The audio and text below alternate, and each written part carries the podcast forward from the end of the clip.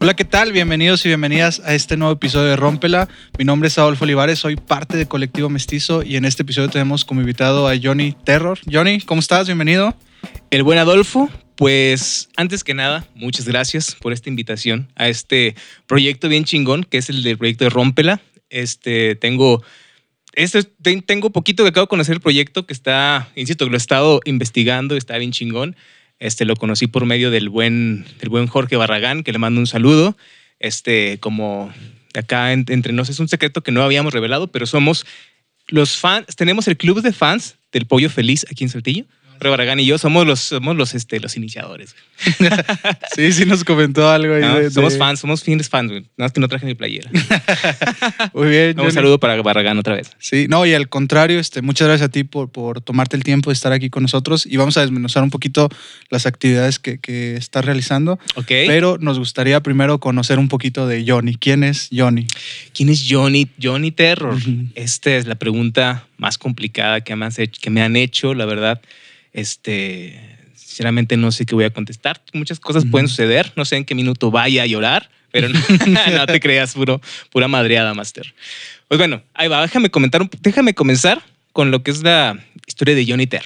Mi nombre real es José Juan Rodríguez, pero eh, ya por el, en este caso de, la, en el mundo de la artisteada, pues adopté el nombre de Johnny Terror donde viene Johnny Terror, pues obviamente pues, es de Juan, y acá en, en, inglés, que es Johnny. Y este estaba. Ha sido una evolución del nombre. Antes firmaba como José Vicuña, porque es, es mi apellido es Rodríguez Vicuña. Entonces era como que ah, un, twist interesante.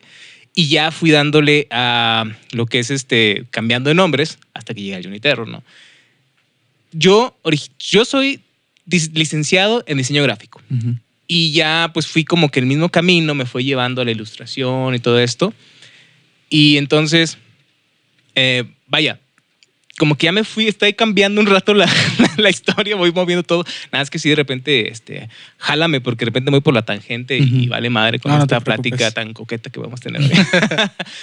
Entonces, eh, Johnny Terror es el último nombre que adopto en lo que es el mundo de, de la ilustración y del arte, etcétera, etcétera.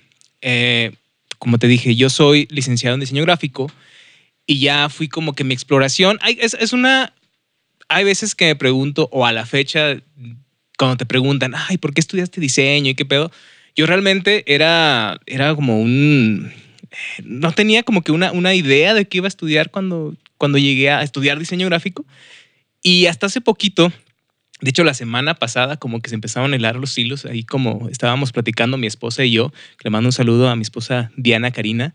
Este, ella, de hecho, ella es, es la culpable que de todo esto que vaya como que de repente desenmarañándome la, la mente, me hace los jalones cuando llego a esos este, breakouts creativos y me jala otra vez de que, a ver, no, no, no, a ver, ponte, ahora sí que ponte vergas y, y abraza tu, pues, quién eres, ¿no? Entonces, eh, te digo, yo como diseñador gráfico, pues fui dando, he ido explorando muchos caminos ahí de, lo que es el, diseño. Eh, cuando, si nos vamos atrás, mi primera experiencia con diseño gráfico como tal, eh, yo en la preparatoria con unos amigos teníamos un fanzine que se llamaba Mentes Vacías y que yo hacía, yo lo diseñaba todo en Word. Ahorita a la fecha ya ni le sea Word, me cago un chingo, pero yo en ese entonces hacía, escribía algún, como una reflexión, un pensamiento y hacía todo las, el acomodo de las imágenes, todo eso. Estaba, estaba bien pitero realmente, pero pues era, era el Ateneo, estábamos, era la preparatoria, estábamos en el Ateneo, era 2001, 2002, y entonces ahí como que ya le estábamos moviendo, hacía mis eh, dibujos, ilustraciones a mano y las escaneaba. Lo bueno es que algo, algo gracioso que, que comentan es de que porque nosotros éramos, éramos punks, ¿no? Eran, teníamos, andábamos en la onda punk y todo esto. Y este, decían que yo era el punk fresa porque tenía muchas cosas, tenía de repente llegaba con cámaras, tenía cada rato cambiaba de Discman, entonces eh, me decían que era un punk fresa. Pero eh, pues yo tenía la compu y tenía escáner y, y, mis dibujos los escaneaba y los empezaba a meter ahí en el fanzine que hacíamos. Y digamos, el acercamiento, el primer acercamiento con diseño y con gráfica que tuve, tuve fue a esa edad, Em, ya Y si me voy todavía más atrás, cuando el inicio, la, la inquietud de la ilustración y dibujo y todo este desmadre, pues viene desde pues, que estaba morro, ¿no? O sea, desde que tienen las... Ahora sí que podemos mencionar el ya cliché de del, del, dibujante, del artista que dice, em, aprendí a dibujar antes que caminar, ¿no? Puedo decirlo, pero no es cierto porque yo caminé a los nueve meses, entonces no sabía dibujar realmente. Entonces, eh, yo viendo a... tengo un recuerdo, el primer acercamiento o esa inquietud de empezar a dibujar o hacer como que esos eh, mejorar en el dibujo viene desde mis papás, ¿no? Porque mis papás, cuando estaba bien morro, como en la, primaria, eh, papá me hacía las ilustraciones, o sea, de mi tarea. O sea, me, hacía, me, ponían, me cargaban un dibujo y él dibujaba, me ponía, se ponía a dibujar el, aparato humano y todo esto, ¿no? Papá es médico. Y, y mamá hacía un, como que hacía como un, corazón y luego en medio dibujaba dos rostros. Entonces yo así como que era mind blowing, ¿no? Y yo estando bien morro, como que decía, ¿cómo lo hacen? ¿no? Y aparte que también los dos me hacían como que un ejercicio así que hacían como una línea y luego de la línea le como que salía un rostro y una nariz y así de que, güey, no mames, ¿cómo lo hacen? Y, luego como que esa inquietud de ahí, yo empecé como que intentar emularlo, ¿no? Y ya, pues todo lo demás viene de viendo caricaturas, dibujando obviamente Dragon Ball en la, en la primaria, saqué el segundo lugar en un concurso de dibujo, dibujando un Goku volando en Super Saiyajin y todo el pedo, ¿no? El, el primer lugar lo ganó otra chica que dibujó una rosa, pero estaba más chida, ¿verdad? pero tenía un, un, Goku ahí volando. Y ya este, ese, como que esos son los primeros acercamientos que vas teniendo, pero porque como que se vuelve tan natural en ti, que pues que vas dibujando, ¿no? O sea, como que ya lo sientes, ya lo necesitas, lo, se vuelve como que tu día a día, ¿no? Y nunca te preguntas, o en mi caso nunca me preguntaba si podía hacer algo con eso, porque pues ya me fascinaba ir al, ahora sí que a las revisterías, ver cómics, ver este, revistas de, de, pues revistas en general, con que trajeran ilustración, no, no tan como que una, sí había algunas que otras, las de música y las, insisto, las, los cómics y etcétera, etcétera, pero como que me gustaban mucho, o me gustaba mucho lo impreso y yo a veces, cuando más bien no a veces no, cuando los compraba, los cómics que venían los estaba, los intentaba emular. ¿no? O sea, me ponía ahí a dibujar y, dibujar las, las viñetas que venían y pues así me, la llevaban. Todo el tiempo estaba dibujando. O sea, cada que, que, todo elemento, más bien tenía una pluma, servilleta y dibujaba. Hoja, pluma, dibujaba, ¿no? Entonces se volvió en mi, en mi día a día. Y entonces ya, eh, como te dije, no, como que no me, no me preguntaba, no me, no me pasaba por la mente qué voy a hacer, ¿no? O sea, me gusta un chingo el dibujo, ¿qué voy a hacer? O como que las cosas fueron, se fueron dando, te digo, ya llegaba en la, en la, estando en la prepa, pues era, seguía dibujando, porque desde la primaria, secundaria, en la secundaria cada rato me regañaban porque pues no hacía las tareas, solo dibujaba. O a veces, hubo varias veces que me castigaron porque pues no llevaba las tareas o iba bien bajo en las materias porque nomás dibujaba. y una vez me pusieron a, dibujar en un, ¿cómo se llama este papel? Eh, uno que es como, como, como telita, pellón, creo que se llama pellón. Lo odio, a la fecha lo odio porque estaba horrible, Me dieron unas crayolas para que dibujara y dijo, ah, Benito, Benito, no, este, Miguel Hidalgo, que hicieron un mural y todo eso por de castigo, porque pues estaba dibujando, pues que hiciera. No, lo dio un chingo, o sea, totalmente de las, son de las pesadillas. Yo creo que de repente me puedo, levantar la noche de que no mames, el pellón, Benito Juárez, Benito Juárez, no, Miguel Hidalgo. no, es como que me, regañaban y a veces que me, que me ponían a hacer cosas también para que pasara las materias, porque pues, pues este güey, pues, pues por lo visto lo más vale madre. No era un caso perdido, pero sí, mm, pues no me llamaba mucho la atención. Había cosas que no me llamaban la atención, por más que quisiera. Y ya, llego a la preparatoria y vas creciendo, la música, el punk, el, pues, todas las amistades que vas, vas este, con las que vas creciendo. Y luego, como te digo, hacía, había las tocadas, íbamos a la concha acústica, a, los toquines, total, siempre este, en, esos tiempos. Eh, insisto, la música, la gráfica, fanzines que también veías porque era en el mundo del punk rock, hacía muchos fanzines y te, como que te inspiraban, ¿no? Y los, yo lo seguía haciendo. de hecho, hicimos como dos, eh, dos publicaciones y la tercera se quedó ahí en la compu, nunca la sacamos. Y entonces a mí me gustaba un chingo, o sea, realmente me gustaba un chingo diagramar y todo esto, pero mi primera opción cuando iba a terminar la prepa fue comunicación. Y de hecho estuve un año en, en ciencias de la comunicación, Pero la verdad, pues como que no, no me gustó. O sea, no, ya llegas, estaba, pues era, era toda la banda, estaba, yo sentía que era como que muy estridente toda la banda y yo pues soy más como más, eh, en- no, no soy retraído, pero soy como que un poco más eh, introvertido en ciertas cosas.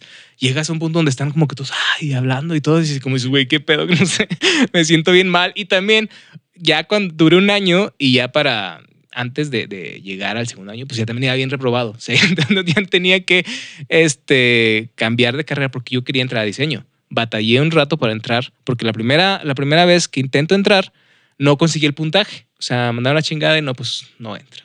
Eh, la- eso es algo muy curioso.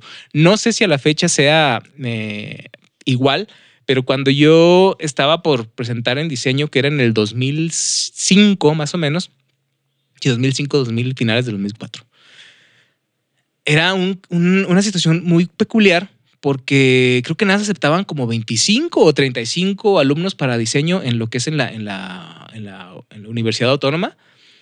Y, pues había un chingo de banda que quería entrar. O sea, todo, le preguntaba así como que la banda cuando no sabía qué estudiar decía, no, pues a huevo diseño, algo de humanidades, no sé. Y se van, y, y todos querían entrar y muchos conseguían el puntaje, pues después salían y todo este rollo. Pero yo la primera no lo conseguí, me quedé bien lejos del puntaje, no me acuerdo ni cuántos eran, pero pues no entré. Y después, por eso, presento en comunicación, entro en comunicación, un año en comunicación, no me gustó. Y luego, pues obviamente me la, me la rifé con mis papá- mis papás para decirles, ¿saben qué? Este, ¿Qué les iba a decir? Eh, ya no quiero estar.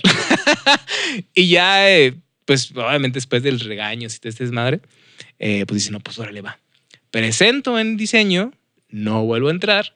Y luego había una, una insisto, no sé si sea igual, pero había una, onda esta que hacías como que una primera ronda, entre la segunda ronda, eh, puedes aplicar, ponte tus puntajes, ahí entra, a ver si entras. A ver si alguien no se inscribió en esa y puedes entrar. Me aplico y tampoco. Y ya, pues dije, chingas, pues ¿qué voy a hacer? Pues recursar, yo creo, todas las materias en comunicación. ya, ya voy todo, ya van y madres ahí. Y entonces, eh, se abrió, estuve buscando, dije, a ver si se abre una tercera, porque la tercera era ya así como que la, eh, una situación mágica que podía pasar, pero ya esa era de que de plano no, se hubiera inscrito la, la- la banda que estaba para la segunda ronda. Y resulta que me meto a la página y había solo una vacante, la una, sola, una sola, un solo lugar al que podía aplicar. Si alguien, no se, si no se metía alguien con un puntaje más alto que el mío, que el mío eh, pues podía ser mío, si no, pues ya valía madre. Y resulta que aplico y al final entro. Y ya, pues, eh, pude- ya por fin pude estar en diseño y estuve eh, ahí con toda, eh, toda la banda que conocí y todo. Pero realmente también como que era más como pues, vivir la vida creciendo y puro desmadre. Y no, no era el mejor diseñador realmente, o sea, era un desmadre también. O sea, me valía madres, o sea, como que sí hacía las tareas, como que no me gustaban, pero yo traía otra onda. O sea, yo también andaba como que siempre, siempre me ha gustado un chingo la música. O sea, me gusta mucho, no toda en general, digo, digo, soy más punk rock, hardcore, emo, este, metalcore y todo ese, todo ese género, pero siempre me, me, me gusta así como que a morir. Hay una, en mi día, si no paso por lo menos una hora y se puede alargar, escuchando música bien fuerte, o sea, todo volumen, como que me, me empiezo a agüitar, me empiezo a marchitar como una florecita. Es como tu, es la manera de regarte. Ajá, sí. Oye, oye, Johnny, me, me parece muy interesante eso de que tienes que, que, como quien dice, tomar el valor y decirle a tus papás, oye, ¿sabes qué? Esta carrera que, que- que estoy estudiando no me llena, eh, dame oportunidad de, de estudiar otra. Y es bien difícil porque yo, yo creo que pasé lo mismo que tú. Este, yo presenté, pero en mi caso fue a psicología. Eh, no paso, segunda vuelta, tampoco paso. Tercera vuelta, había una posibilidad de entrar en matemáticas aplicadas. en licenciatura en matemáticas aplicadas. Y dije, ah, soy bueno en las matemáticas, este, me meto. Pues, ¿por qué no? Ajá. Entonces también entro. Y no, realmente dije, no, ¿qué, qué hice? Este, eh, y yo con la, con la cara llena de vergüenza, con la cara caída, me, me- acerco a mis papás y les digo, oye, ¿sabes qué? Este, ¿Qué les iba a decir? ah, me, me equivoqué de carrera. El Este, hashtag que les iba a decir. Sí. Entonces, este, me acuerdo que me dicen, ah, ok, sí, pero la próxima carrera te la vas a pagar tú, cabrón. Porque te pagué una, una lana, no lo lograste o no lo aprovechaste. Tienes hermanos también que tenemos que pagarle y todo. Entonces, de aquí en adelante, tú te la avientas.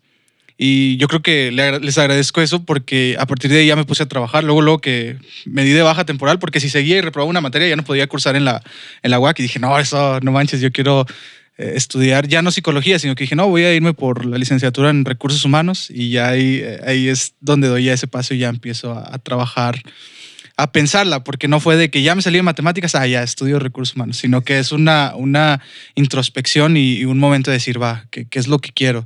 Y, y, a lo que voy con esto es de que a veces salen muy chavos de la, de la universidad y como papás es, no, ya métete a estudiar y qué es lo que quieres. Y dices, ah, madre, si todavía no, no sé o no he descubierto en qué soy bueno. Entonces a veces es bueno tomarse ese, como que ese break de decir, va, este me pongo a hacer algo. Un slow down, ¿no? Porque es como, pues vas en chingas, o sea, como que todo, todo siempre te van poniendo como que los tiempos de que una vez, un día estás morro y, a la vez, y después ya te meten al kinder y luego que a la primaria y luego todo va seguido y es como que, ¿qué pedo, qué pedo, qué pedo? Llego, o sea, a lo mejor sí la, la, primaria y la secundaria y la prepa todavía van como que ahí, pues vas creciendo, ¿no? Pero ya cuando te sacan de chingazo de que no, pues ya busca una... ¿Qué, qué, vas a estudiar para que te, que te vaya, que te, con la que construyas una vida, con la que ganes dinero. Dices, ¿qué pedo? ¿Qué chingado está pasando aquí? Un momento.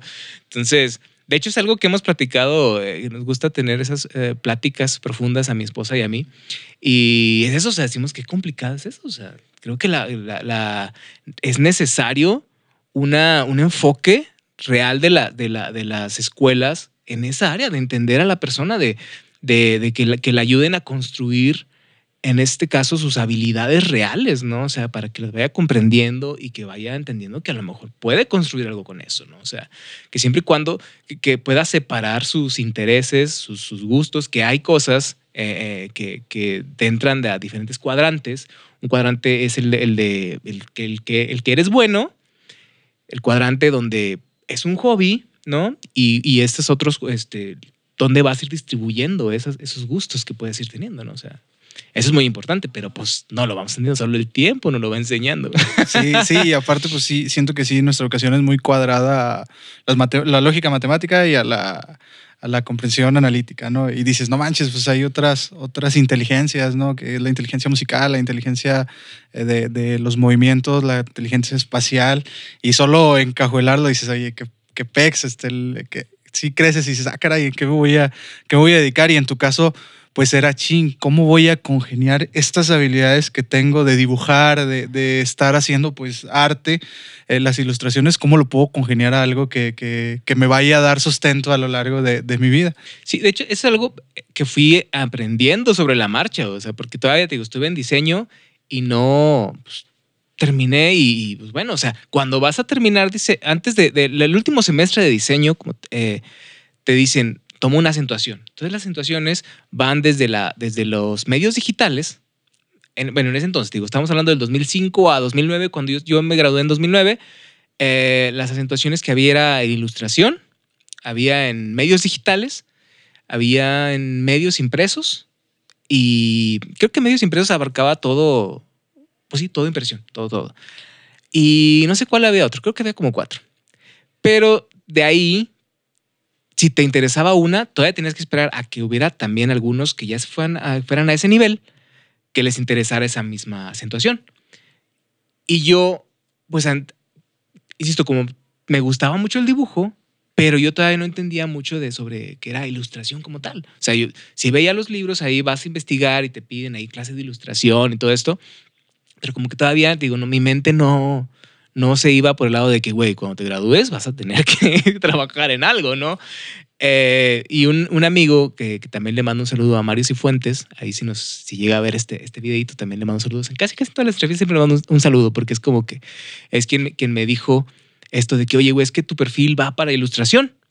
Y yo dije, ah, ok, ah, pues está bien, pues dibujos, ilustración. Ah, y ahí como que ahí quedó. Entonces ya para graduar, para casi terminar, digo, pues yo me quiero meter en ilustración, a la acentuación en ilustración pues para ir perfeccionando herramientas, todo esto, pero pues no se abrió esa situación, entonces me metí a medios digitales, que ahí aprendíamos sobre eh, edición de video, postproducción, eh, desarrollo de aplicación. Bueno, todavía no, no había aplicaciones porque todavía estaban los smartphones en, en esos años tan, tan así, tan, pues ahora sí que tan, pues no era el pan de cada día, ¿no? Apenas estaban como que evolucionando. Y eh, veíamos cosas de desarrollo en aplicaciones, eh, también veíamos algo de, de, pues sí, de programación, o no. Bueno, no creo que es una materia, no me acuerdo bien.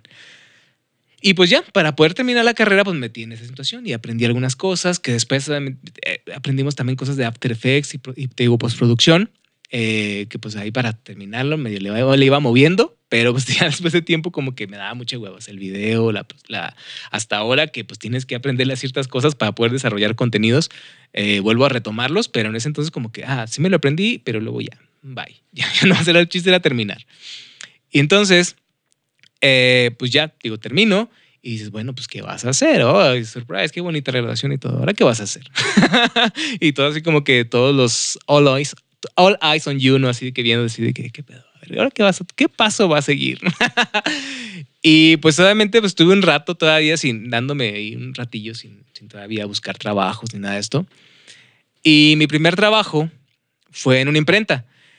Y yo soy fiel creyente que cuando eres diseñador, el mejor trabajo que puedes tener es meterte a una imprenta donde aprendas un chingo de procesos, o sea, porque aprendes de, de cómo hacer archivos para impresión en, gran formato, este, todo lo que es impresión, corte, entonces como que vas aprendiendo cómo hay medios trucos malandros también para, para moverle ahí el, en los vectores, todo esto. Y digo, mi primer empleo fue ahí, pero una historia muy graciosa sobre ese trabajo es que al segundo día me despidieron.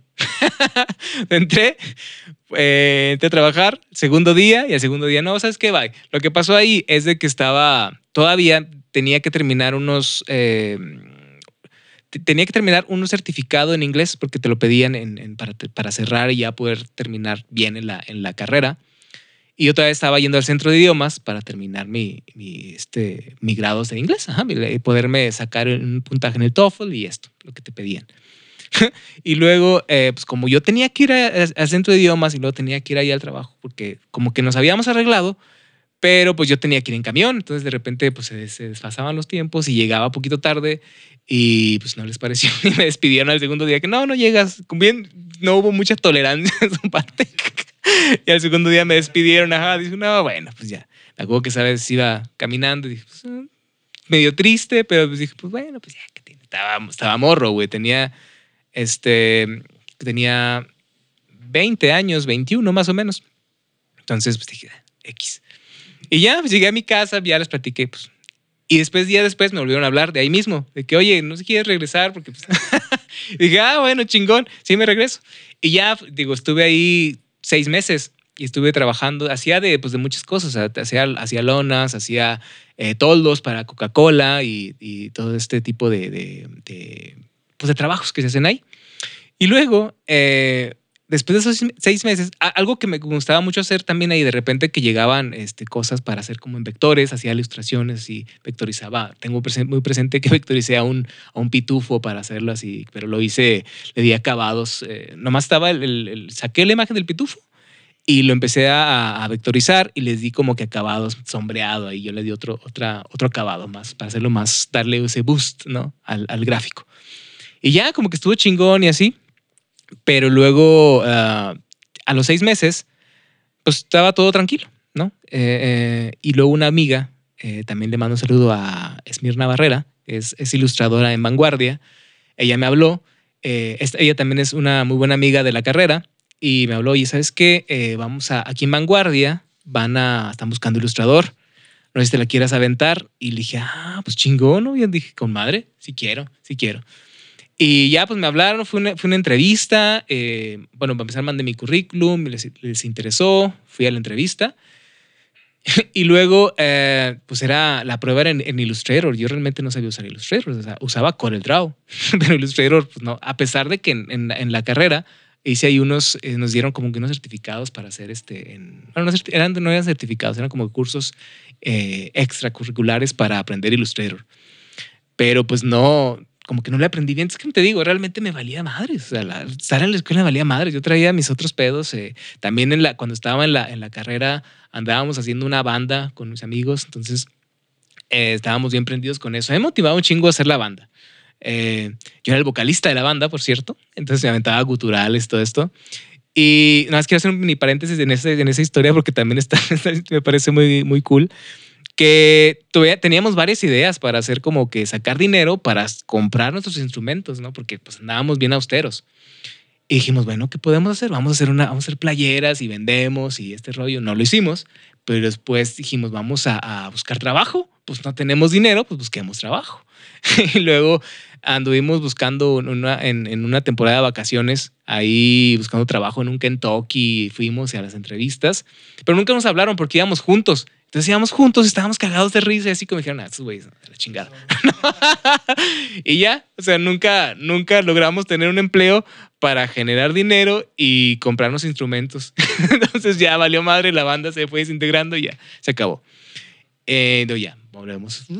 Eh, ahora sí que le, voy a acelerar a la historia otra vez y regreso a esa parte donde, donde me hablan, ya fui a vanguardia y estábamos, eh, pues estuve medio ahí todavía ni siquiera, no, sé, no recuerdo si ya estaba ahí, había tutoriales en YouTube o no, porque creo que todavía estaba medio austero en esos años, me, había una que otra cosa. Y pues bueno, yo me puse a ver como lo que recordaba de Illustrator ahí, entonces improvisé en la prueba porque te hablaban, te decían, oye, no, pues ven, te vamos a dar un material para que tú hagas una ilustración sobre este material. Y dije, ah, ok, está bien. Y ahí me puse sentadillo en, en, en me en la computadora, abre Illustrator y ahí te pones y que, oh, oh ¿qué hago? Lo bueno es de que hay cosas parecidas en los softwares que más o menos ahí va por intuición ya, ¿no? Y pues me puse a hacerla, no la terminé, pero me dijeron, no, pues ya se acabó el tiempo, este, pues así vamos a dejarla, ya vemos. Y ya después, en, creo que no fue mucho tiempo, una, unos días o una semana, me hablaron y pues me dijeron, no, pues sí, sí, sí, vente, vente para recursos humanos para que cheques qué onda y pues lo que te ofrecemos y este pedo. Y pues así fue como entré a Vanguardia. Y en Vanguardia, eh, estaba, me parecía, estaba chingón trabajar en Vanguardia porque eh, tenía horarios eh, curiosos. Bueno, pues es, redacción, entonces hay dos turnos. Hay el turno del que van en la mañana y los turnos que van en la tarde y al cierre. El cierre por lo general es a la medianoche o un poquito, ya se llega a extender dependiendo de lo que, de lo que haya. Eh, solo se extiende cuando hay cosas como de, elecciones, todo ese pedo, porque eso hay que esperarlo hasta que salgan las, eh, toda la información en el momento, ¿no? Y aparte, pues hay que sacar portada y todo este rollo. Sí me llegó a tocar una, pero en Vanguardia nada más duré también como, duré como unos seis meses, nueve meses, no me acuerdo bien. Pero porque eh, resulta, en Vanguardia conocí a mi esposa. Ahí nos conocimos en el 2011 y pues se de cuenta que todo yo estaba, estaba cool, me gustaba, eh, pero luego después como que, insisto, estás más morro, yo apenas tenía 25 años, eso quiere decir que eso fue hace 10 años, casi 11 años, este, donde dices, me gusta, estoy disfrutándolo, pero no, como los horarios de repente tenía que salir hasta en la madrugada, pues de repente los fines de semana que estás, que tus, que tus amigos andan cotorreando, que la fiesta, y en este caso que ya, ya andaba con mi esposa, que ah, ya no, ya no podemos salir tan chido de ahí, como que te empieza a picar, así como que oh, te da el glitch y dices, ya no, ya, ya, me quiero salir. Y, insisto, a pesar de que me gustaba, pero dije, no, pues, ah, insisto, 25 años puedes hacer lo que quieras, todavía tienes el mundo por delante, ¿no? te, das, das el lujo de experimentar. Y ya renuncié, nos fuimos, me acuerdo que fuimos a un, a un, fuimos al Cervantino de ese año, del 2011, y regresando de Guanajuato del viaje, y dije, no, la chingada, voy a renunciar. ¿Qué pasa? Voy a renunciar. Y ya, fui y renuncié. Eh, me dijeron, realmente me dijeron que sí, que, querían que me quedara y así estuve en un proceso, pero yo fui bien firme. Dije, no, no, ya no, A la chingada. Sí, después de tiempo sí, como que sí dije, oh, oh, ¿qué voy a hacer? Porque no es entonces, pues no, pues no sabes a dónde más ir, ¿no? O sea, ya no, ya hice ilustración, ahora ¿dónde voy a hacer ilustración? Que eran, insisto, 2011, todavía empezaban a salir esos, esos nuevos eh, talentos, esos brotes de ilustradores eh, mexicanos que, que, estaban, estaba este, eh, empezaba Netoplasma, empezaba Ceci Meade, eh, entonces, todo eso, todo, estaba otro chico que se llama Trox, que ahorita tatúa. Entonces, todos esos talentos que empezaban a, surgir. Entonces, como que yo también eh, sentía que iba en esa, sentías como que ese, ah, yo también voy, voy buscando este, este rollo y empezaba a cargar también mi material en, en, en, internet. Y me hablaban, dijo, oye, queremos publicarte en este, en este blog que estamos haciendo. Entonces, como que hace cuenta que ahí el ímpetu de que sí, a huevo, la ilustración está, eh, andaba así prendido, ¿no?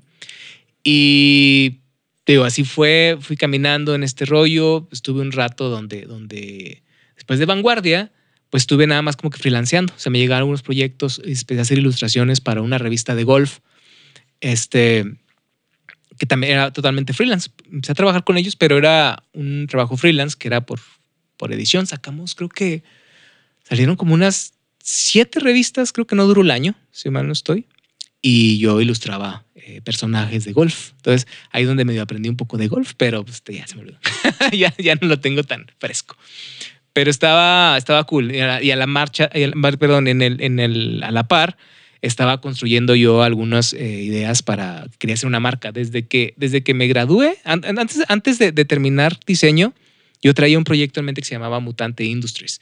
Y esa fue como que mi, mi tesina para hacer una marca con ilustración eh, gráfica y que tuviera elementos muy cartoon, muy bold, todo esto, muy al estilo de eh, Jim Phillips, no sé si que es el, el, gráfico este de una mano con la lengua que es de Santa Cruz, del skateboarding. Bueno, hace cuenta que andaba bien influenciado por Jim Phillips y todo esto, y nace ese entonces mutante. Pero pues ya, ahora sí que insisto, la, la, la morres, estar bien morro, como que ah, y lo mandas a la chingada, ¿no? Pero ya en ese entonces, como en 2012 más o menos, eh, empieza, traía otro, otro proyecto que empecé a llamarle, eso hace cuenta de la misma idea, hacer una marca, pero después se llamaba Black Armada. Y hacía lo mismo, o sea, hacía ilustraciones, empezaba, quería hacer playeras, eh, hice pruebas en unas tazas, empecé a moverla y me gustaba bastante, o sea, y muy, empezaba a hacer como que buscando los, como el empaque y la experiencia y todo esto. Pero insisto, o sea, el mismo como que desenfoque que no, como que todavía no terminé de cuajar, eh, pues también, como que nomás estaba ahí, lo solté y, pues bye, ¿no? Pero después, como que esa misma ansiedad de ver que de repente tus compas tienen ya trabajos más estables, que tú andas como que pues, para un lado y para otro, dices, a la chingada, pues, ¿por qué yo no puedo tener un trabajo estable? Pero en ese, en ese año, pues, digo, en el 2012, pues todavía como que pues, no sabía dónde ir, ¿no? Como que no había muchas eh, opciones todavía aquí en la ciudad, como que a ese nivel creativo. Estaba Grupo W, pero ahí, pues no, como que todavía en ese, digamos, mi, mi habilidad de, de, de, gráfica, de ejecución, pues todavía no estaba como que alcanzaba esos niveles. O sea, y antes de eso, pues em, también empezamos nosotros con unos amigos que íbamos a hacer una agencia, todo esto, realmente no hacíamos nada, nomás nos juntábamos a caguamear. Teníamos las reuniones, pero nomás caguameábamos y ya, no, no, no nunca hicimos, nunca terminó de, establecerse bien el proyecto. Y entonces te digo, ya empiezo a pensar, digo, bueno, ¿qué voy a hacer? ¿Dónde que necesito encontrar una, una, este, pues un lugar ajá, donde empezar a desarrollarme? Y pues empecé a buscar opciones en Monterrey. Y ahí, después de estar freelance y agarrando... Eh, ah, bueno, antes de eso hay una historia muy graciosa en esto donde, donde empiezo a hacer, estaba freelanceando y luego tuve un contrato con un proyecto, un mini proyecto de Fox, de eh, es como Fox Studios, pero ellos estaban haciendo como que esta, en ese año estaban experimentando con contenidos. Entonces hacían contenidos de comedia y me, eh, encontraron mi trabajo, me invitaron, eh, ahí en, encontraron mi trabajo en Behance y un escritor me contacta y me dice, oye, eh, pues me gusta tu gráfica, no sé si quieres entrar a este proyecto, todo esto. Nunca me dijo que era de Fox Studios, pero, este, perdón, de, ¿cómo es? 20th Century Fox, esa. Ajá, esos güeyes.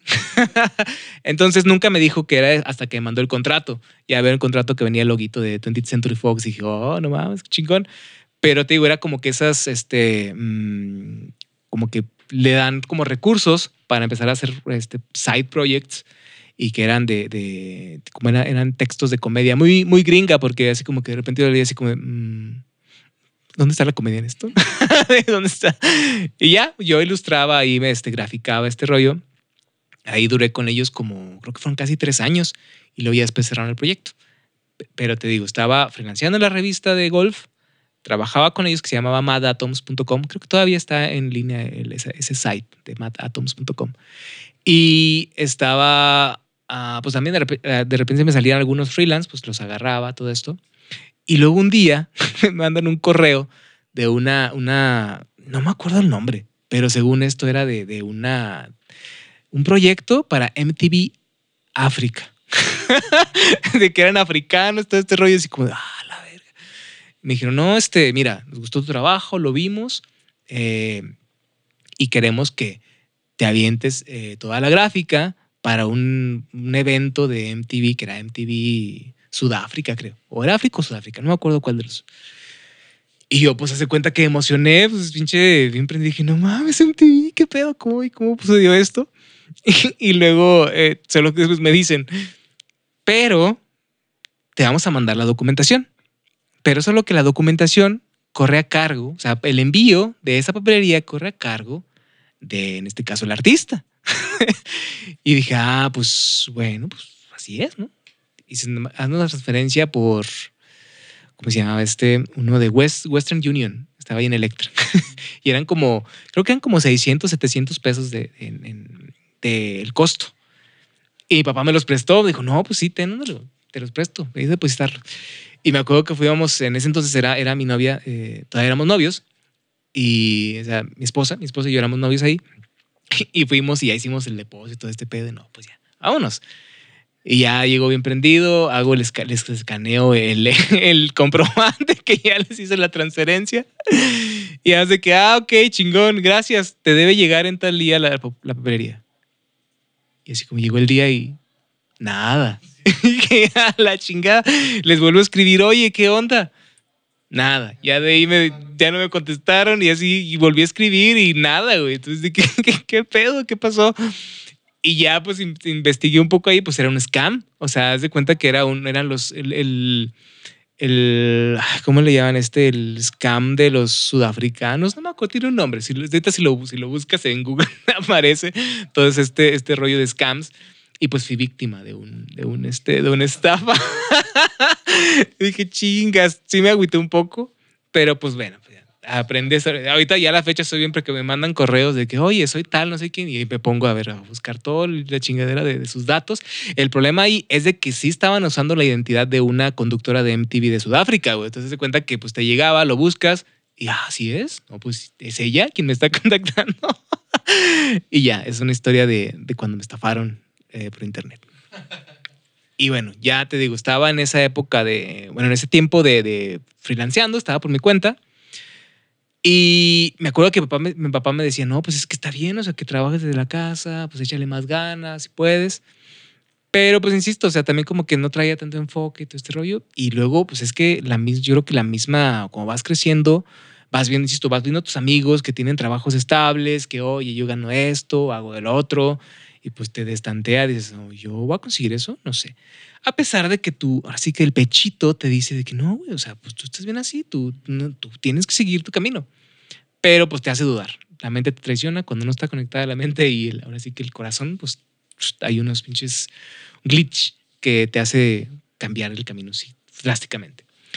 Y pues bueno, estuvo cool porque digo, me fui a, a me contrato una empresa que se llama Yellow Link, ahorita ya no existe, pero ellos hacían aplicaciones. Y yo, yo veo el, aplico para esta vacante y me hablan y dicen, oye, no, pues sí, vente. Era un startup. En ese entonces estaba, estaban apenas surgiendo muchas startups en, Monterrey. Eh, y pues me fui. Se cuenta que, que, entramos y todo chingón. Me fui a, Estaba ahí en. Bueno, no tanto en Monterrey, estaba en San Pedro, en la parte fresa. Entonces se cuenta que iba a los corporativos, ahí al, corporativo. ¿Cómo se llama? Uh, se me olvidó cómo se llama el corporativo donde estaba. Y ya ahí estuve un rato, estuve como, creo que no sé si llegué al año o no me, no me acuerdo, pero porque me empezó la piquita de que, oye, ahora ya estuviste aquí, estás haciendo, eh, aprendes cosas de, cosas digitales, de aplicaciones, eh, algo de, de, user interface, de user interface, algo de user experience. Eh, todavía no estaba familiarizado con eso y ahí lo aprendí. Y luego me moví a una agencia, que era, me moví a una agencia que se llama Tridente. Y pues ahí ya me, mueven y estuve, me metieron como diseñador senior, pero ahí duré un mes, duré un mes porque me moví otra vez, me moví, porque no tenía, no, andaba medio impaciente, o sea, yo creo que mi mente ya me decía, es que quieres hacer ilustración, pero ahí me metieron de diseñador senior y como que sí estaba haciendo algo de, ilustraciones, pero como que nomás no terminaba de, conectarme yo, yo en, en, el ambiente, en el proceso, y duré un mes y me cambié a una, a una, editorial que se llama Periscopio. Y ahí sí duré un año, Pero en Periscopio me, pues, me gustaba porque era, insisto, siempre he tenido un gusto por los medios impresos, en este caso las revistas, eh, eh, y ahí estaba, me pusieron a cargo como diseñador de una, de una revista que se llamaba Residente. Fue muy famosa también en Monterrey porque existía la, revista, la, edición de Residente Monterrey. Y a mí me metieron para la Residente eh, Riviera Maya. Entonces se cuenta que las editoras y todo el equipo de Riviera Maya estaban en Riviera, en, Cancún. Y yo estaba en Monterrey. Y entonces ahí estábamos como que yo, me mandaba la edición y yo trabajaba todo esto. Yo hacía todo, o sea, tanto diagramaba la revista, tanto hacía gráfica, hacía las portadas, todo, es todo. A los anuncios, salvo los anuncios eran contados, porque la sección publicitaria, por lo general, ya la mandaban eh, los, las empresas, ajá, pero había cosas que decían, no, pues no hay nada, pues hay que diseñarlo. Era muy raro eso. Pero la desventaja ahí es de que en, las fechas de cierre, haz de cuenta que al mes empezaban las semanas bien. Pues que el mes tiene cuatro meses, como las dos primeras, todo bien, en la tercera ya se empieza a acelerar, y en la cuarta de que, ah, nos faltan toda esta chingadera, toda, eh, toda esta información nos la han mandado hasta última hora. Entonces se cuenta que había días o fines de semana donde tenía que este, quedarme ya en la, en la madrugada haciendo. A veces me quedaba de un viernes para el sábado ahí en la oficina trabajando para, para poder sacar la edición. Y ya a veces me quedaba con, con, con, otro amigo que hacía la, él se encargaba de, de, la edición de Monterrey. Y luego ya, eh, digo, duré un año ahí, casi, casi, casi, casi cumplí el año. Pero en la última edición me cambié otra vez. me cambié a una empresa que se llama CGBot. CGBot yo le había echado el ojo desde, el primer día que llegué a, Monterrey, porque es una, empresa que hacía artes para videojuegos. En este caso, maquila arte para videojuegos, tanto 3D como 2D, eh, animación y todo este rollo. Entonces yo y dije, ah, yo quiero ir para allá, yo, esto me, me gusta un chingo, yo quiero ir para allá. Pero no, o sea, en todo este tiempo, en ese tiempo que fue como casi, casi el año y medio, pues no, mandaba currículum, mandaba currículum y no. Y pues resulta que en una de esas mandé y pues pegó, me hablaron de que, oye, es que estamos buscando diseñador para el área de concept art y, y pues que nos gusta tu perfil, pues vienes, y ya fui y todo. Pues al final me dice, no, pues si queremos que entres, cuando, si te, te vienes o no. Y pues de bola dije, sí, chingón, sí me quiero ir. Y pues tú qué crees que sucedió? Pues también duré un mes nada más. lo, que, lo que pasó ahí es de que CGBot estaba en el centro de Monterrey y yo estaba viviendo en lo que era San Pedro. Entonces se cuenta que para llegar al, centro de Monterrey tenía que tomar, eh, creo que eran un camión, sí, pero fácil, de hacía de regreso hacía casi 40 minutos. Entonces se cuenta que ya cuando tenía que salir temprano de mi casa para poder llegar a tiempo, y de regreso, pues llegaba y ya no tenía chance como que para, para hacer ejercicio o para hacer otra cosa, como que ya llegaba así. Y luego porque aparte tenías que sortearte en el centro de Monterrey para agarrar camión. Entonces estaba... Ese escenario no me gustó nada, entonces me agüité bien de volada. Y salvo yo creo que rescataba esas tardes cuando salía, llegar al Sanborns y ver un chingo de revistas. me gustaba un chingo. Pero, digo, ahí aprendí cosas también. Ya ahí fui reforzando algunas este, herramientas en Photoshop y para dar como ciertos acabados. Pero también nada más duró un mes y me regresé otra vez a Periscopio. Me, dijeron, oye, ¿te quieres regresar? No, pues sí, sí, me regreso. Y de ahí duré también, creo que nada más duré un mes ya en Periscopio porque iba, íbamos a sacar una última revista para Riviera Maya. Bueno, no era la última, era la, una, como la siguiente la siguiente, el año 2 de Riviera Maya, pero yo había entrado con un acuerdo de que nada más iba a ser ilustración y gráficas que necesitaran y para todas las publicaciones, porque Periscopio tenía Residente, Residente Rivera Maya, tenía una revista que se llama La Tempestad y tenía también una revista que se llamaba de nombre Vocero. Vocero era totalmente como que temas universitarios la Tempestad era totalmente arte y cultura. Y digo, Residente era totalmente más de, ciudad, temas de, urbano y todo, en, general, todo esto. Y entonces yo iba a hacer gráfica para todas esas publicaciones. Pero resulta que me dicen, oye, ¿sabes qué? Ahora sí vas a tener que diseñar también Riviera Maya. Dije, oh, oh, ya me regresé. Me regresé, creo que por, me pagaban menos Pero yo ya, como no aguanté la otra, pues dije, no, pues sin pedo, sí me regreso. A ver, ya algo voy a solucionar. Y pues no, haz de cuenta que, que, me, que me prendieron así un, un, cohete, así de que, no, no me gusta eso, no quedamos en eso. Pero por suerte, antes de eso, yo estuve checando con, con la banda de We The Force. Sé, vi que es el estudio We The Force aquí de Saltillo, que es, eh, es un estudio de videojuegos y que ya tiene, también existe desde 2012. Entonces, desde 2012 yo andaba también queriendo entrar ahí con ellos, pero nomás no se hizo. Y digo, ya era, ese año era 2014. Y como antes de que me dijeran de que se iba a hacer la revista, yo andaba en pláticas también porque casualmente llegué eh, y les pregunté. Me dijeron, no, pues eh, si, queremos que, si queremos que te vengas, tenemos este proyecto, está ese pedo. Y hicimos como, como que transición de que si se hacía o no se hacía. Total, ya me dicen, sí, vente, entonces se va a armar. Y pues ese mismo día que me dicen, ¿sabes qué? Vas a ser residente de Rivera Maya.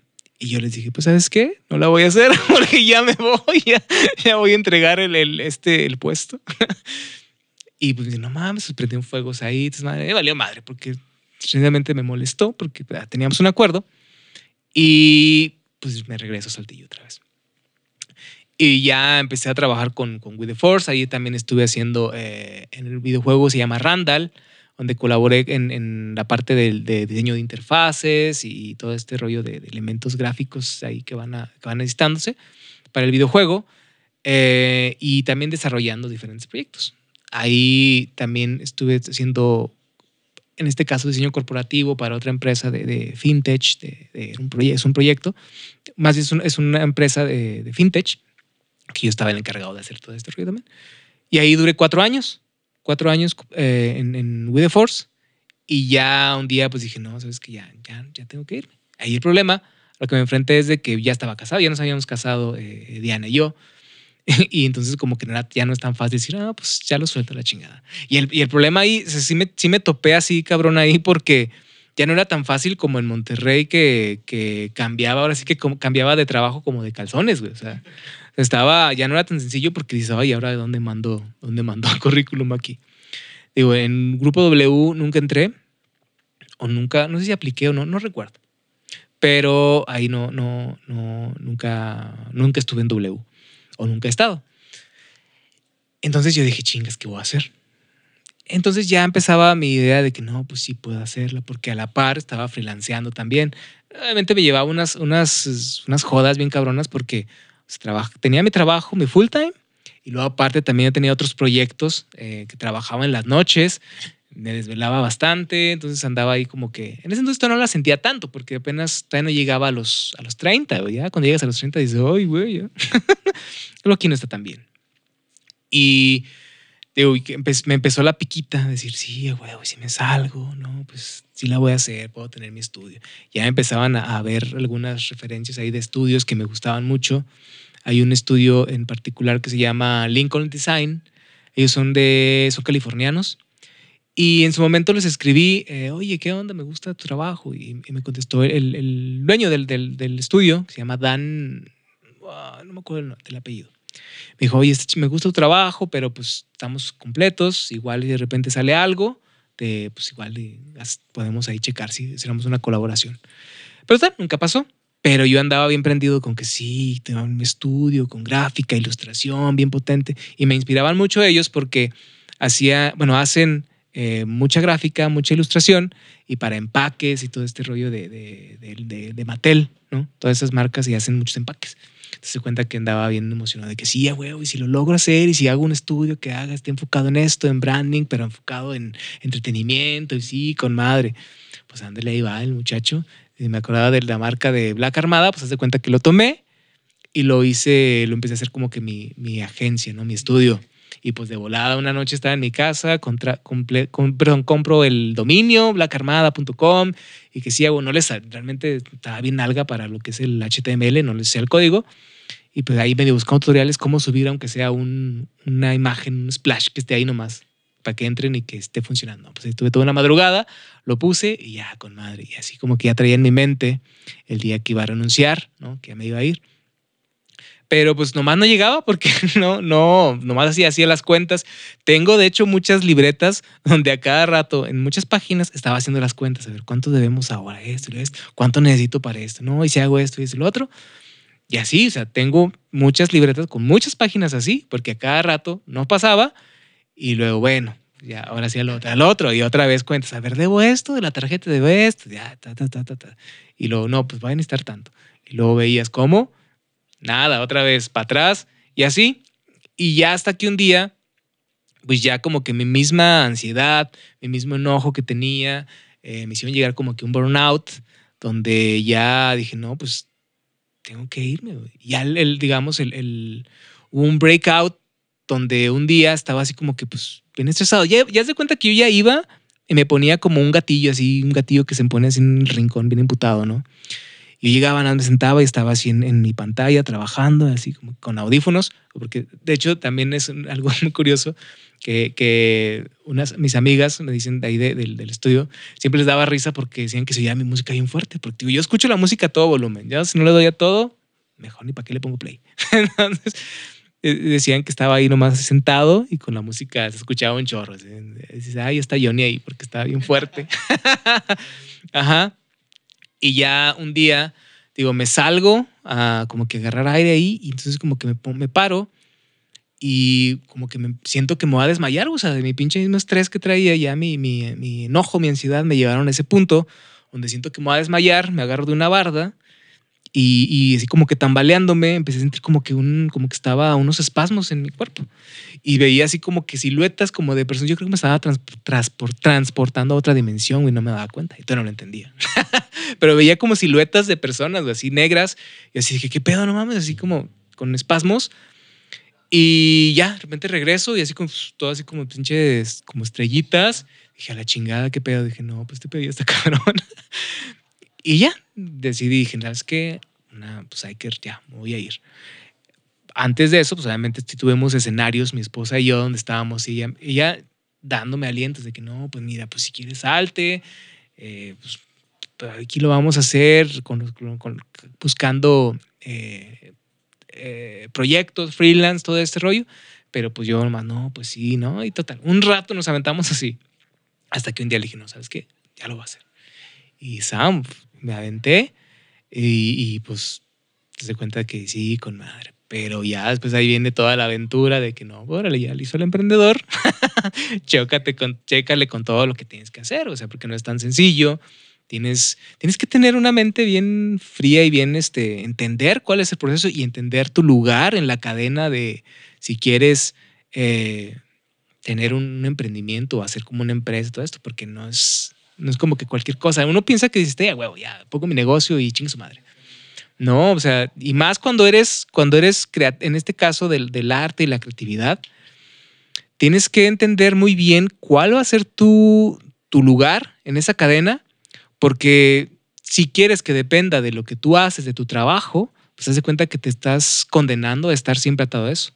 O sea, porque tú ejecutas, pero tú también tienes que, tienes que planear, eh, hacer como estrategia y, y, si no sueltas nada de eso, pues todo se va a venir para abajo, vas a valer madre completamente. Sí, fíjate que, que me interesa mucho eso, que, que, si tú no estás a gusto en algún lugar, dices, patitas, ¿para qué las quiero? Mejor. Sí, ajá, exactamente. Y ahí es valorar mucho el lo que hace uno como persona, ¿no? Como dices, hay momentos en los que uno sí la piensa por la estabilidad económica, por la estabilidad de, pues de estar bien con, con mi familia, con mi pareja en este caso, no decirle, ay, ya renuncié, ¿qué, qué vamos a hacer? este, ¿Qué crees? que renuncié. Y, y, entonces eso, está padre y yo veía en uno de tus, de, de los, de las notas que, que el de Misfit. Misfit Millennial, ah, ok. Entonces yo veía ahí que, que mencionabas que el 2018 fue como quien dice un punto de quiebra en el que dijiste, ¿sabes qué? De aquí en adelante, pam. Y ya de ahí empieza, como quien dice, a, florecer una nueva versión de, de Johnny. Exactamente. fíjate que, que, el 2018 es como que el, el, un, parteaguas dentro de este, eh, pues esta idea de emprendimientos, de, de, yo estoy haciendo mi estudio que se llama Black Armada, que después lo cambiamos a Blackwell Creative Partners. Y entonces yo estaba, tenía, teníamos una, una, una cuenta base con el que estábamos trabajando y luego aparte pues yo estaba freelanceando, ¿no? Eh, buscando nuevos proyectos eh, y me acuerdo que compramos este, luces también porque está, íbamos a hacer algo de social media y tomar fotos, pero te insisto, es lo que te decía, si uno ejecuta y aparte está dentro de la, de la dinámica esta de, de, prospectar clientes, todo este rollo, llega un punto donde llegas a un quiebre, un burnout bien cabrón, porque yo literalmente eh, me levantaba a la computadora y de la computadora a la cama. Entonces está bien cabrón, o sea, empiezas a, te empiezas a descuidar, empiezas a tener como dolencias, empiezas a, a, insisto, a descuidarte, ya te ves medio madreadón así. Y dices, a la chingada, qué pedo. O sea, y, y, fuera de eso también, en la madrugada, o sea, yo, yo llegaba a puntos donde no dormía. O sea, das de cuenta que me despertaba en la madrugada, estaba piense y piense, y llegaban los, los pensamientos de que eh, cuántos, cuántos clientes más necesitamos, eh, la, las cuentas, cuánto nos falta para pagar las cuentas. Eh, y estás trabajando y ya estás odiando un chingo lo que estás haciendo. Entonces, se cuenta que por eso digo que el 2018 fue, fue, fue el, el, el año más complicado porque es donde empieza a pesar todavía más ese rollo, ¿no? Y total, nomás un día dije, ¿sabes qué? Me voy a levantar temprano, tengo que empezar a hacer ejercicio otra vez. Y me levanté y empecé a ir a correr otra vez. Y de ahí como que empezó, empecé a sacarlo, a liberar un poco, a aclarar la mente, eh, corriendo. Entonces ahora sí que, que el correr me rescató eh, donde empecé a agarrarlo más en forma, este, correr y correr el 21K, 10K, todas las carreras. Y ahí me agarré y como eso me empezó a rescatar y otra vez como a que entender ciertas cosas, a, hacer un cambio, un twist en, mental, que dices, ah, creo que no estaba, no iba por el camino, ese, es ese no es el camino que estaba buscando, ¿no? Y digo, de ahí empieza ya como para, para es, el, es el año más pesado, 2018, y luego decimos, ¿sabes qué? Pues no, vamos, que otra cosa tiene que, tiene que surgir. La, como que esta idea de agencia como que nomás no está yendo, porque aparte estaba batallando también como que, bueno, ¿y dónde agarras talento para, para que como que trabajemos y que sea el que vayas tú como director de arte? Eh, había algunos que sí aparecían en todo este rollo, que sí, con los que colaboramos, pero al final como que no daba, no, no funcionaba, porque yo, insisto, o sea, no era, no era como que lo que estaba buscando como tal, porque yo estaba todavía con otras ideas, ¿no? O sea, no terminaba de matchear. Y ya de ahí decimos, ¿sabes qué? Pues esta madre hay que pausarla, hay que pausarla, hay que, que más ver otras cosas que hacemos, ajá. Y ya fue cuando también, este, mm, no sé, no fue en 2019 o 2020. No recuerdo en qué año, pero después empecé a dar clase también. Empecé a dar clase en Universidad Carolina y en, bueno, en Carolina no, más en, en el Invader Institute eh, como dice, en lo que es la, la, materia de diseño de personajes. Entonces, ahí ya, ahorita soy mentor de, de, esa materia y ya pues tengo dos años, creo, tres años. Pues sí, con la, empecé con la primera generación, hasta ahorita con la que vamos, he estado trabajando con ellos. Y ya eso mismo como que te va ayudando a ir pensando en qué más puedes hacer, ¿no? O sea, también pasamos por, por hacer un podcast de, del podcast que era para ayer, pero hasta antes de eso, yo realmente no, ni siquiera podía como que escuchar tu voz así, ponerte a cámara y hablar y escucharte, güey. O sea, porque era, no sé, nomás no me cuadraba. Decía, oh, me gusta. Y ya después de ahí, eh, cuando empezamos a grabar una entrevista en Icon Queso, como dije, oh, esto está chido, esto me gusta, güey, esto me gusta. hablar y decir, decir. Y ya, digo, de ahí nace también el podcast que era para ayer y pero también te das cuenta, te vas enfrentando a este tipo de proyectos que tienes que darle una estructura hacia qué quieres llegar, güey. Porque una cosa puede ser, sí, por amor al arte, todo esto, pero dices, ah, ¿a dónde quiero llegar con esto? Si no le pones esa estructura, pues fácil lo puedes tirar, fácil puedes decir, no, pues ya que se acabe la chingada. O hoy sí, mañana no. Entonces, es necesario ir estructurando todo eso. Entonces, eso es algo muy complicado porque, insisto, como, como creativo, como artista, si de repente si te las ves, te vas volando muy lejos y, no terminas de bajar a acentuar lo que tiene que ser. O sea, eso es, eso es lo que me he estado enfrentando constantemente desde, desde, eso, desde ese tiempo, ¿no? Todo ha sido mucho aprendizaje, pero sí eh, ha sido este, pues algo complicado en entendiendo, ¿no? Por ejemplo, algo, algo que tenía hasta, hasta hace poco es de que yo estaba muy casado con la idea de hacer eh, ilustraciones gráficas como que muy acabadas y el boceto, no, pues es que este lo escondo porque está feo. Pero con el tiempo, insisto, mi esposa es la responsable de eso, es la que siempre me decía, es que tus cuadernos, tus sketchbooks, tus líneas, tus trazos, esos están, son los que tienen mucha, tienen mucha vida, tienen mucha expresión, o sea, eso es algo como bien adictivo. Y yo era algo que nunca mostraba, o sea, eso, era para mí, son mis cuadernos y están ahí atrás.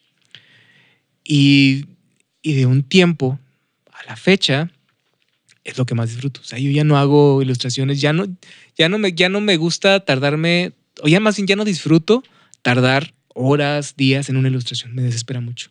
O sea, yo soy el momento, esto es, esta es la pieza como tal. Con el tiempo he entendido que esa es, es la, la, pieza como tal, lo, es un conjunto de, de, tiempo, de momento, ¿no?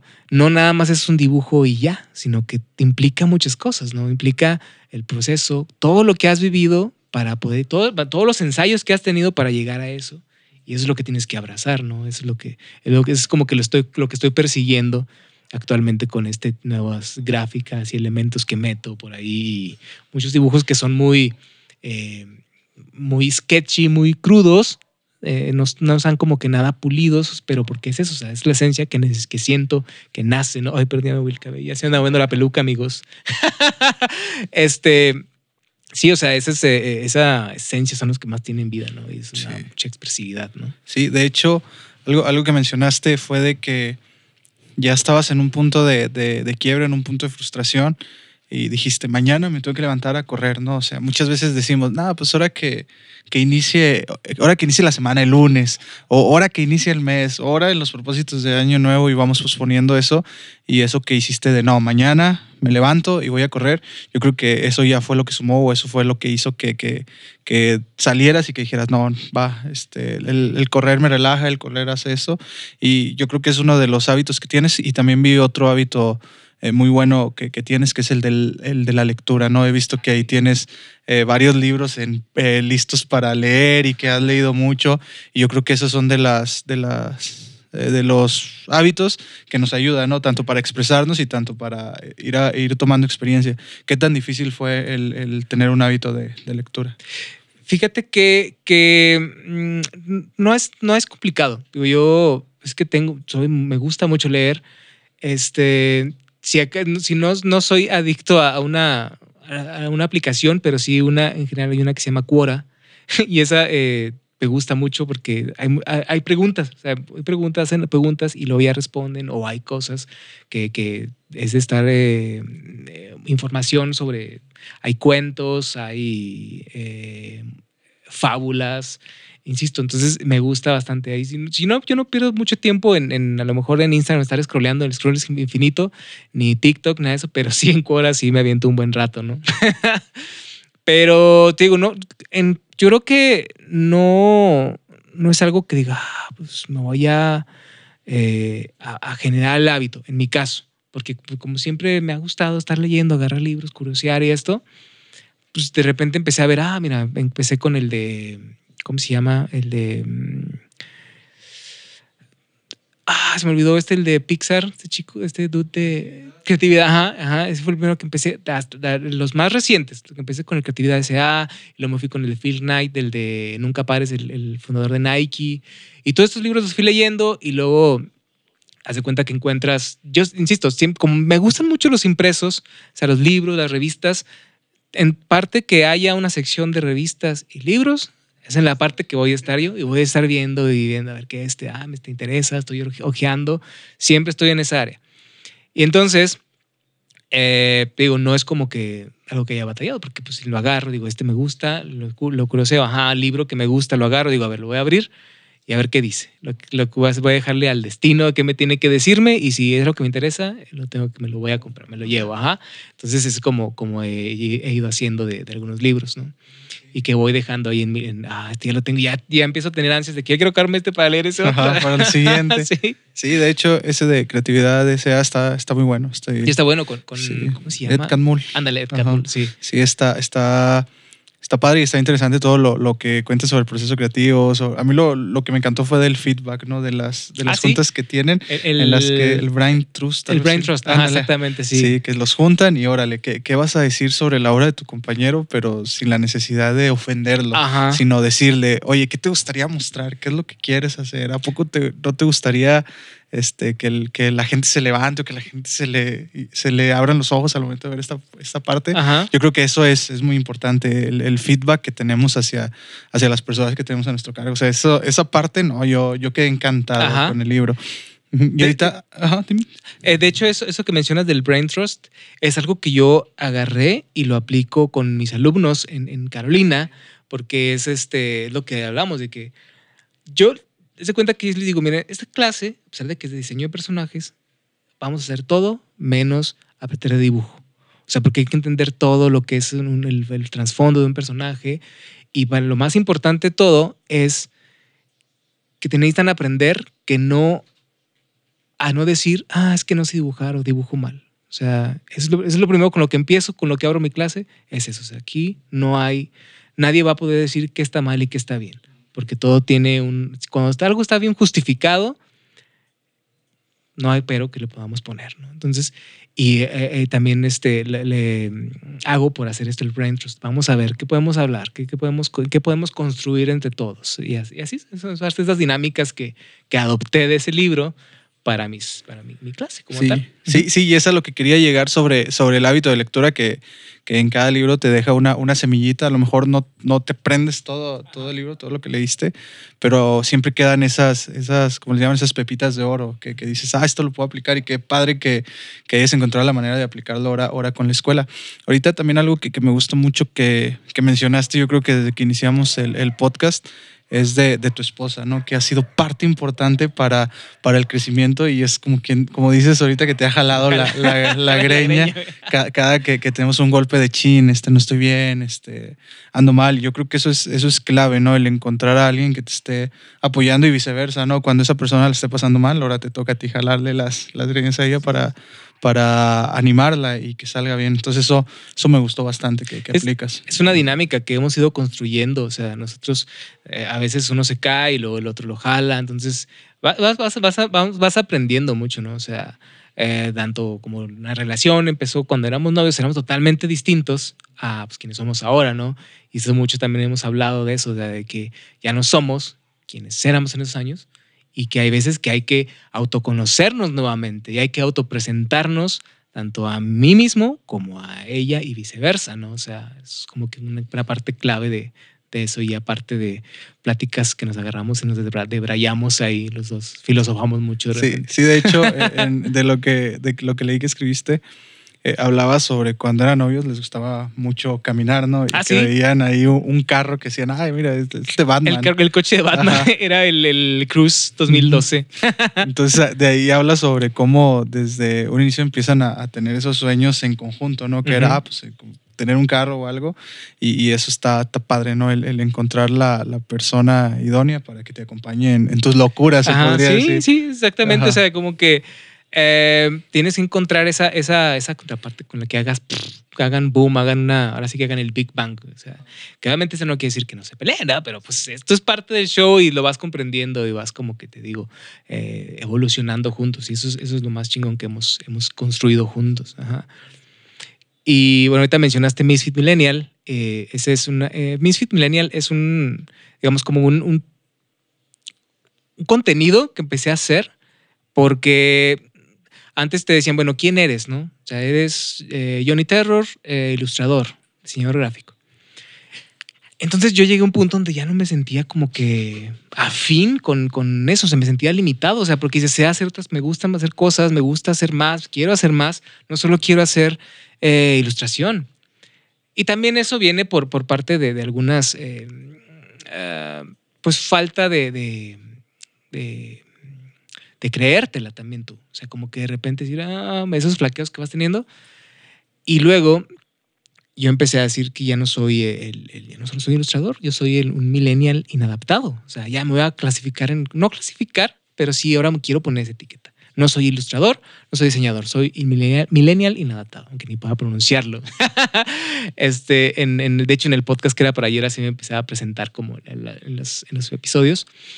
Y de ahí empieza a surgir el Misfit Millennial. Cuando lo empecé, eh, empecé a decir, ¿qué, ¿qué, pasa si hago un contenido donde empiece a platicar un poco de mis procesos que me ayuden también como que a entender un poco de, quién soy y hacia dónde voy, ¿no? Y esto vino por inspiración de un, un dude que se llama Jeff Finley. Jeff Finley es un diseñador también. Eh, él, por el allá del 2001, 2002, si mal no estoy, fundó una empresa que se llamaba Go Media. Go Media en, en esos años haz de cuenta que agarraron mucha, su, tenía mucho peso porque hacían mockups para, o sea, los mockups de, de playeras, sudaderas, pero de mucha calidad de ese entonces. Y también hacían mucha gráfica, o sea, gráfica pues muy, muy bold, gráfica muy pulida y que podías comprar los paquetes. Se cuenta que es su famosa Gomedia porque te vendía eh, CDs con gráficos y con mockups. Entonces se cuenta que era el top, ¿no? Para los diseñadores y diseñadores mucho de, de para, para marcas de playeras, todo esto. Entonces Jeff Finley eh, platica o llega a un punto de su vida donde también tiene un breakout, o sea, tiene un breakout totalmente, eh, ya no se siente inspirado por la creatividad, por el diseño, pasa depresión y todo este rollo. Y después, eh, pues empieza, tuvo un proceso y luego después empieza a resurgir. Entonces él agarra un trip como más de, de esto, medio de, ondas como galácticas y starseeds y todo esto. Y él decide hacer un libro y un audiolibro que se llama El Maker Mistaker. Entonces se cuenta que ese libro llega a mí en el 2018. Cuando estoy pasando por esas etapas, lo descubro y compré el audiolibro y pues me ponía a escucharlo y dije, ah, no más. O sea, me empezó a hacer como que fueron de esos detalles que también empezaron a rescatarme, a que mantenerme a flote. Y ya, después de ese tiempo me quedó como que esa semillita de que, ok, yo puedo construir algo también porque tengo algo, tengo, un, tengo escenarios por los que a lo mejor también puedo ir conectando con, con, con banda que estén en esos mismos escenarios que puedan decir, ah, no estoy solo, No, no, no, estoy solo y, y podemos, este, conecto con alguien que lo está, que me dice o que, o que, o que podemos aunque no estemos dialogando uno a uno, pero me hace sentir que estoy, que no estoy mal y que en algún momento voy a salir otra vez, ¿no? O sea, que todo lo tengo que confiar en el proceso, en el camino, en entender que soy una, que, cada acción que tome es una, una parte de un eslabón, de una cadena más grande, ¿no? Y te digo, o sea, es algo con lo que he estado medio obsesionado con eso del plan mayor y las microacciones y las macroeventos, que es como esas microacciones hacen una, algo más grande, cómo van conectando. Y eso surgió de un día que iba conduciendo. Por eso el Misfit Millennial le llamo que son este, filosofías de regadera eh, y reflexiones de, de, en medio del tráfico, porque todas, muchas reflexiones de esas surgen ahí, ¿no? Este, surgió desde el punto donde estaba observando a una señora que estaba, estaba recolectando dinero.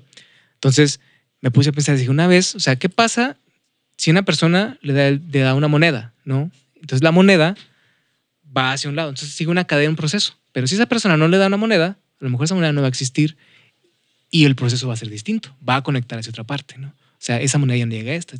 Entonces, en eso me fui de, de, así de que, ah, sí. Y de ahí fue donde surgió el primer texto que se llama este, Del otro lado del miedo y la duda, ¿no? De Misfit Millennial.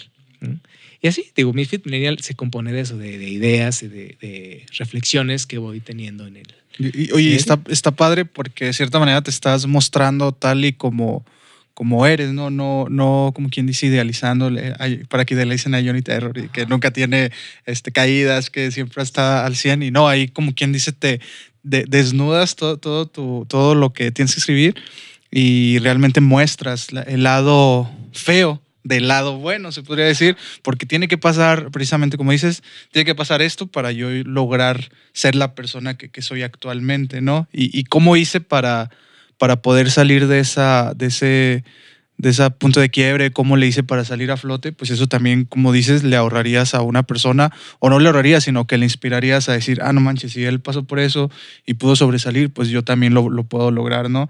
Y, eso está, está padre y, y está chido el, el, sentido que le diste y cómo también tú le puedes servir a esas personas que, que, están pasando por, por, ese, por un momento malo, como a ti te sirvió el encontrarte con el escrito ese, con ese libro, audiolibro en el, en el, 2000, en el 2018, ¿no? Y ahí es cuando dices, va, yo ya tomé una mano eh, cuando estaba este, bajo la nieve, ahora me toca a mí darle la, bajo alguien, darle la mano a alguien cuando esté bajo la nieve. Entonces eso está, eso está interesante. Ajá. Sí, totalmente. Es como ese vas, eh, dices, sientes ese llamado, o sea, ese llamado y como te digo, vas... Es, con el tiempo he entendido que la magia está en el proceso. O sea, todo lo que aprendes está en el proceso de hacer, no en el, no en el punto final y no en el, punto, no en el inicio. El inicio todo solo te dice, ok, vamos a hacer esto, pero toda la carnita está en el proceso. Porque muchas veces, yo, insisto, yo por, en, en antes, años atrás, yo decía, ok, y tengo que llegar a hacer esta ilustración y que quede eh, así y esto y lo otro. Y, así estaba pasándola mal en el, proceso porque ya me aburría, me frustraba mucho terminarla.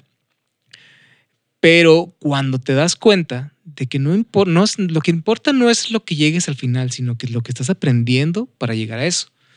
Porque después, una vez que llegas a eso, es lo que sigue, lo que sigue. Es como, es la, este, como la, esta, la, la estaba viendo una, una, una película que salió hace poquito de, de, con Adam Sandler en Netflix de unos, un basquetbolista, ¿no? ¿Cómo se llama? Sí, ándale, exactamente, Garra. Entonces, ya lo estoy madreando. Me, me, puse, me hizo clic algo que dicen ahí, o sea, que en el básquetbol no importa el, el hacer la el primer encesto, o sea, o hacer, hacer un encesto porque siempre es el que sigue, el que sigue, siempre tienes que tener el, el, la mente en el que sigue, no quedarte en ese, porque si te quedas en ese, pues ahí vales madre, o sea, entonces es eso, entendí que es el proceso, la magia, la magia está en el proceso, no en esta obra, porque una vez que si te clavas en esa obra o en eso que hiciste, pues te estás, te estás ahora sí que automatando, haciéndote morición automática, automorición a ti mismo, o sea, porque eso no importa la obra en sí, sino que el proceso. Y luego después de ese proceso, ¿qué te ayuda a conectar y a compartir con, con alguien más? ¿no? O sea, es algo que vas pues sobre la marcha, vas aprendiendo. O sea, ahora sí que también a, la mala vas aprendiendo mucho, a, a, con, con sangoloteos de la misma vida, ¿no? Y, y no quiere decir que ahorita ya estés, ah, estoy en paz, ¿no? Porque pues la vida misma en sí es inestable, es totalmente, va para un lado y para otro, o sea, no sabes lo que puede suceder. Entonces no tienes nada seguro, nada seguro. Sí, sí, de hecho, sí, como comentas, tenemos que entender que, que, todo tiene un proceso y sí, el ser ambicioso, ¿no? No solamente encajuelarte en lo que, en lo que estás logrando, sino que, que sigue después de esto.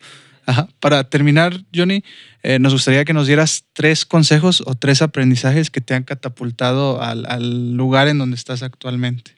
Ok, bueno, los tres elementos clave de Johnny Terror, ahí les van. Estos van a salir caros, amigos. Están caros. Hoy van a ser gratis. no, bueno, el primero, el primero que, que es el, el, uno que tienes que tatuártelo es el creer en ti. O sea, creer en ti porque nadie más lo va a hacer. O sea, nadie más, nadie más cree en, en, en quién eres, en lo que tú eres. Porque pues no es que a lo mejor sea de que ah, la gente siempre está pensando en hacerme caca. O sea, no, porque cada uno tiene sus cosas, su vida, anda en otros pedos. Cada uno de nosotros. Entonces, si tú no confías en ti y te eres fiel a ti mismo, pues nadie más lo va a hacer. O sea, vas a, vas vas a, formar parte de, ahora sí que de, lo que alguien más te, imponga o te lleva a hacer. Entonces, es que tienes que ser fiel a ti mismo y no traicionarte. Entenderte y ser fiel totalmente en tus ideales, en lo que piensas y en lo que aspiras. El segundo es que eso mismo que tú no te crees, tampoco te lo tomes tan en serio. O sea, que no porque sea, eh, ah, es que yo soy Johnny Terror, el artista sensación, eh, soy la máxima chingonada. No, no te tomes tan en serio. Es como que, ok, haces esto, pero pues así mañana tal vez no lo seas. Entonces es como que fluye, déjate ir, nada más. No hay que tomársela tan en serio. Y la tercera es, esa, esa la, la tomo de, de mi abuelo que dice que si vas a hacer algo, hazlo bien o no lo hagas. Si no, ¿para qué haces? ¿Para qué medias tintas? Nomás. Y sé sincero. Si lo quieres hacer, hazlo. Si no lo quieres hacer, pues no lo hagas. ¿Para qué te forzas? Entonces serían esos tres. O sea, sé fiel a ti mismo, este, no te tomes en serio y las cosas se hacen bien o no se hacen. Ok. Sí. Sencillo. Sí, de sencillito, ¿no? Sencillito. Entonces, eh, qué bueno que, que alcanzamos la, la oferta de, de los tres consejos gratis. no- este, ahorita fueron gratis. Oh, ya qué la bueno. próxima no, ya. Muchas gracias, Johnny. ¿Dónde te puede encontrar este, aquella persona que quieras conocer un poquito más de ti? Pues bueno, eh, tengo, donde estoy más activo es en Instagram. Ahí pueden encontrarme como arroba ilusterrormx. TikTok igual también, o sea, es ilusterrormx, arroba ilusterrormx. Eh, en Facebook también encuentran mi página como arroba ilusterrormx. En todas, todas las redes me encuentran como arroba ilusterrormx. Mi website es www.johnnyterror.com, pero pues todos esos, eh, donde estoy más activo, te digo, es en, es en, en Instagram y en Facebook también, pero más Instagram. Al newsletter, el newsletter es, este, es en Substack. Ahí vienen los links también en, en Instagram. Eh, el Substack se llama Misfit Millennial. Entonces eh, es un texto, está en formato de, de texto de lectura y también está el Audio Experience, está en Spotify y en Apple, Music, Apple Podcast y está ese como Misfit Millennial Audio Experience. Ok, ya ven, ya si tú dices, ah, me da flojera eh, leerlo, pues ya con, con lo, escuchas y realmente la narrativa de, de lo que escribe Johnny es muy buena. ¿eh? Sí, se tienen que, que, que, que meter a, a verlo, a leerlo o a escucharlo. Eh, muchas gracias, Johnny, por estar aquí con nosotros y, ajá, y también muchas gracias a todas aquellas personas que se quedaron desde el principio hasta el final, ya sea este, viéndonos en YouTube o escuchando en cualquier plataforma en esa que es su favorita. Recuerden seguirnos en nuestras redes sociales, que en Facebook estamos como Rómpela, en YouTube estamos como Rómpela Podcast y en mi Instagram recuerden seguirme que es Adolfo Olivares M. Esto sería todo de nuestra parte, así que ya sabes, vas. Y rómpela. Eso. Bien.